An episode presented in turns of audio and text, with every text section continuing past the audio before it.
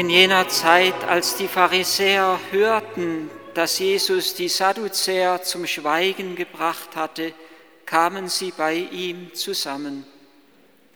Einer von ihnen, ein Gesetzeslehrer, wollte ihn auf die Probe stellen und fragte ihn, Meister, welches Gebot im Gesetz ist das wichtigste? Er antwortete ihm, du sollst den Herrn, deinen Gott, lieben mit ganzem Herzen, mit ganzer Seele und mit all deinen Gedanken. Das ist das wichtigste und erste Gebot. Ebenso wichtig ist das zweite. Du sollst deinen Nächsten lieben wie dich selbst. An diesen beiden Geboten hängt das ganze Gesetz samt den Propheten. Es ist nicht nur das wichtigste Gebot, man könnte meinen, es ist auch das selbstverständlichste und das natürlichste, das wir lieben. Und doch wissen wir zugleich aus dem Alltag heraus, dass es mitunter auch das Schwierigste sein kann. Zu lieben, wie es Mutter Teresa einmal formuliert hat, zu lieben, bis es weh tut. Und Mutter Teresa hat dieses Wort gesagt, bei der Verleihung des Friedensnobelpreises, den sie 1979 bekommen hat, äh, bei ihrer kleinen Dankesansprache. Und sie hat dieses Wort zu lieben, bis es weh tut, veranschaulicht mit zwei kleinen Beispielen. Sie hat von einem kleinen Hindu-Jungen berichtet, vier Jahre alt, der zu seinen Eltern kam und zu ihnen sagte, ich möchte die nächsten drei Tage keinen Zucker essen. Und das, was ich dann gespart habe, möchte ich Mutter Teresa bringen für die Armen. Das hat er auch getan. Und Mutter Teresa sagte, dieses Kind hat geliebt, auch wenn es ihm ein wenig wehtat. Und ein zweites Beispiel, wo sie von einer Familie berichtete, einer Hindu-Familie, die arm war, acht Kinder hatte und denen sie Reis brachte und wo sie den Reis, die, die Frau, des, die Mutter des Hauses dann die Hälfte des Reises nahm und nach draußen ging.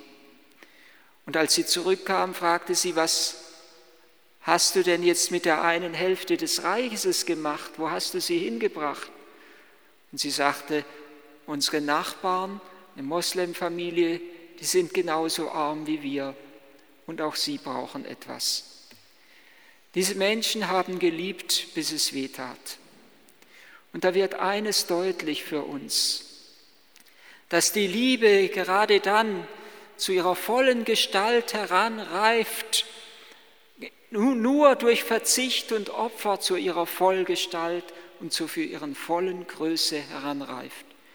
Da, wo es ein wenig weh tut, da kann die Liebe zeigen, dass sie wirklich Liebe ist. Und das Maß unserer Liebe und das Maß unseres Lebens ist daher die Liebe des Herrn selber. Er hat geliebt, bis es wehgetan hat am Holz des Kreuzes. Und das Kreuz ist daher das hohe Lied der Liebe und die hohe Schule der Liebe. Am Kreuz ist all das von der Liebe verwirklicht, was der heilige Paulus im hohen Lied der Liebe gesungen hat. Die Liebe, so hat er gesungen, der heilige Paulus, ist langmütig. Die Liebe ist gütig. Sie ereifert sich nicht, sie prahlt nicht, sie bläht sich nicht auf, sie sucht nicht ihren Vorteil, sie trägt das Böse nicht nach. All das wird sichtbar bei Christus am Kreuz. Eine Liebe, die grenzenlos ist eine Liebe, die das Böse nicht nachträgt. Ja, die Liebe, so sagt der heilige Paulus, hält allem stand. Nirgendwo wird diese Liebe so sichtbar wie bei Christus am Kreuz, der standhält. Und der gerade dadurch zeigt, dass die Liebe allein die Bosheit besiegt. Die Liebe des Herrn ist eine starke Herausforderung für uns. Und gerade an der Kreuzesliebe wird uns sichtbar, dass die Liebe nicht immer ein schönes Gefühl ist, sondern dass die Liebe die Entscheidung unseres Lebens voraussetzt. Eine Entscheidung, wie man sie bei der Ehe trifft, am Tag der Hochzeit trifft, wo man zu dem anderen Ja sagt.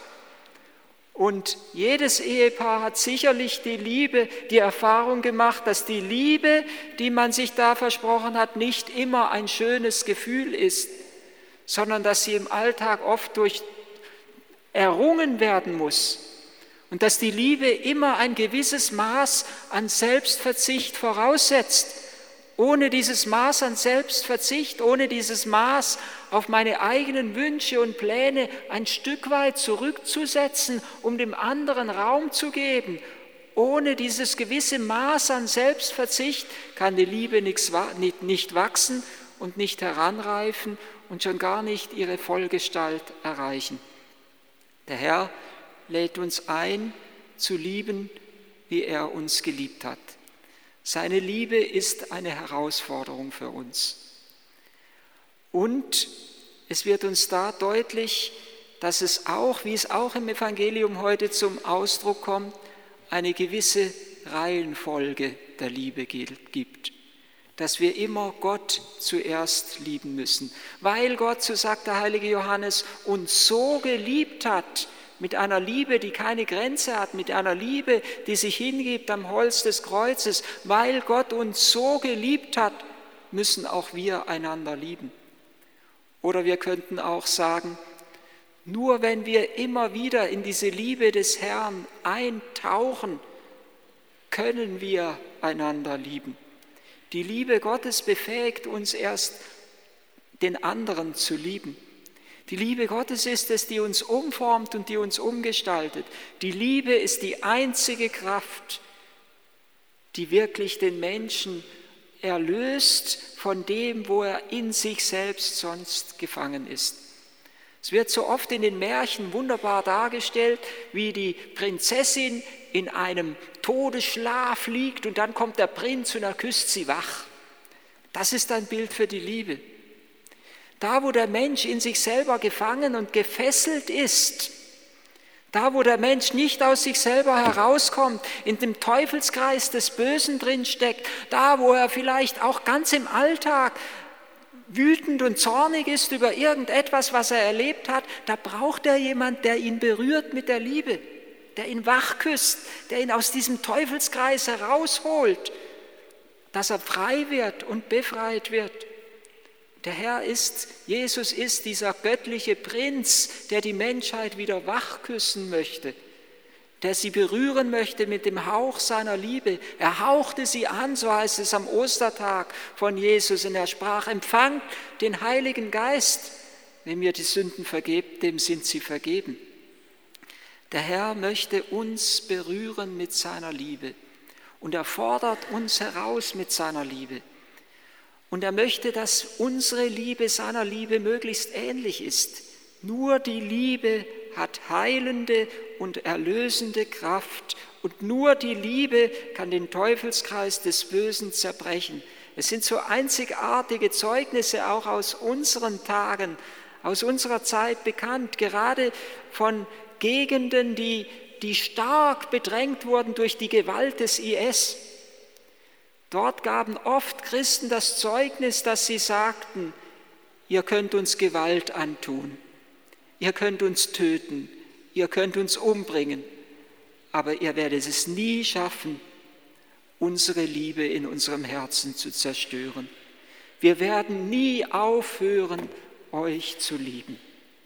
Diese Liebe ist die einzige Kraft, die erlösend wirkt in unserer Welt. Und in diese Liebe hinein lädt uns Jesus ein mit seinem Wort und mit seinem Evangelium. Gott möchte den Menschen über sich selbst hinausführen.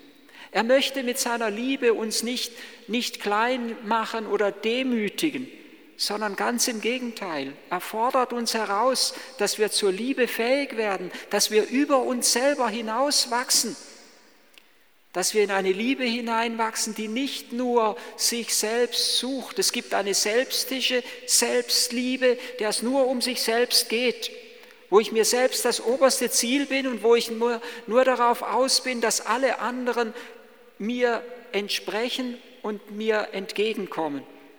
Aber es gibt auch eine selbstlose Selbstliebe, durch die ich mich hinschenke und hingebe. Und gerade dadurch, dass ich mich verschenke, wachse ich über mich selber hinaus. Mit der Liebe ist es ja etwas ganz Eigentümliches. Die Liebe wächst genau in dem Moment, wo ich sie verschenke. Die Liebe vergrößert sich, verstärkt sich im Herzen dessen, der sie weitergibt. Das ist etwas Faszinierendes, ähnlich wie mit dem Licht einer Kerze. Da, wo ich das Licht weiterreiche, da wird das Licht stärker. Aber auch in meinem eigenen Herzen, da, nur da, wo ich Liebe verschenke, wird die Liebe wirklich stark in mir. Und der Herr möchte uns über uns selbst hinausführen, diesen Teufelskreis des Menschen, der in sich selbst verschlossen ist, aufsprengen mit dem Kuss seiner Liebe. Er möchte sie aufsprengen, diese, diesen Teufelskreis des Bösen, indem wir dort lieben, wo wir nicht geliebt werden, indem wir die Bosheit mit Liebe beantworten, indem wir helfen, den anderen zu erlösen. Gott möchte, dass wir miterlösend in dieser Welt tätig sind. Und das können wir nur, wenn wir immer wieder heimkehren und zurückkehren in diesen Urgrund der Liebe, uns umfangen lassen von seiner Liebe. Wenn wir uns immer wieder neu bewusst werden, welche Güte und Liebe Gott uns entgegenbringt. Der Prophet Ezechiel hat es an einem wunderbaren Bild beschrieben, einer meiner Lieblingsstellen eigentlich aus der Heiligen Schrift, wo von diesem wo er die Liebe Gottes zu Israel, zu seinem Volk, aber auch die Liebe zur Menschheit in diesem Bild zum Ausdruck bringt, wo ein Kind am Tag der Geburt auf freiem Feld ausgesetzt wird, preisgegeben. Und ich sah, so sagt Gottes, ich sah dich dort, wie du in deinem Blut zappeltest. Und ich sprach zu dir, du sollst leben. Und nun beschreibt der Prophet die ganze Liebe Gottes, die, die Liebe, die, dieser, die, die Gott diesem wehrlosen, hilflosen Kind entgegenbringt. Ich habe dich bedeckt mit dem Mantel, ich habe deine Nacktheit mit dem Mantel bedeckt. Das ist genau geschehen durch das Taufkleid, das wir in der Taufe empfangen haben. Ich habe dich gebadet und ich habe dich mit Öl gesalbt gereinigt im Bad der Taufe, gesalbt mit dem Öl des Krisam, mit dem Öl des Heiligen Geistes. Und ich habe dich geschmückt mit Gold und Silber und Seide. Ich habe dich genährt mit, Feinmehl, mit, Honig und Öl, so schreibt es der Prophet Ezechiel. Sind die Bilder für für die Sakramente und für das Wort Gottes. Das Wort Gottes, so sagt der heilige Johannes in der Apokalypse, als ich es aß, in den Mund nahm, da wurde es süß wie Honig. Honig ein Bild für das Wort Gottes, durch das der Herr uns nähren möchte. Und das Feinmehl und das Öl ein Bild für die Sakramente, das Mehl für das Brot, für die Eucharistie, das Öl für das Grisam, für das Salböl des Heiligen Geistes. Und immer neu wenn wir die Sakramente empfangen, wenn wir in die Eucharistie gehen, tauchen wir damit ein in diese Urliebe, die Gott dem Menschen entgegenbringt. Und nur wenn wir uns dort in dieser Liebe Gottes beheimaten, können wir Liebe in dieser Welt verschenken, ohne Angst haben zu müssen, selbst zu kurz zu kommen.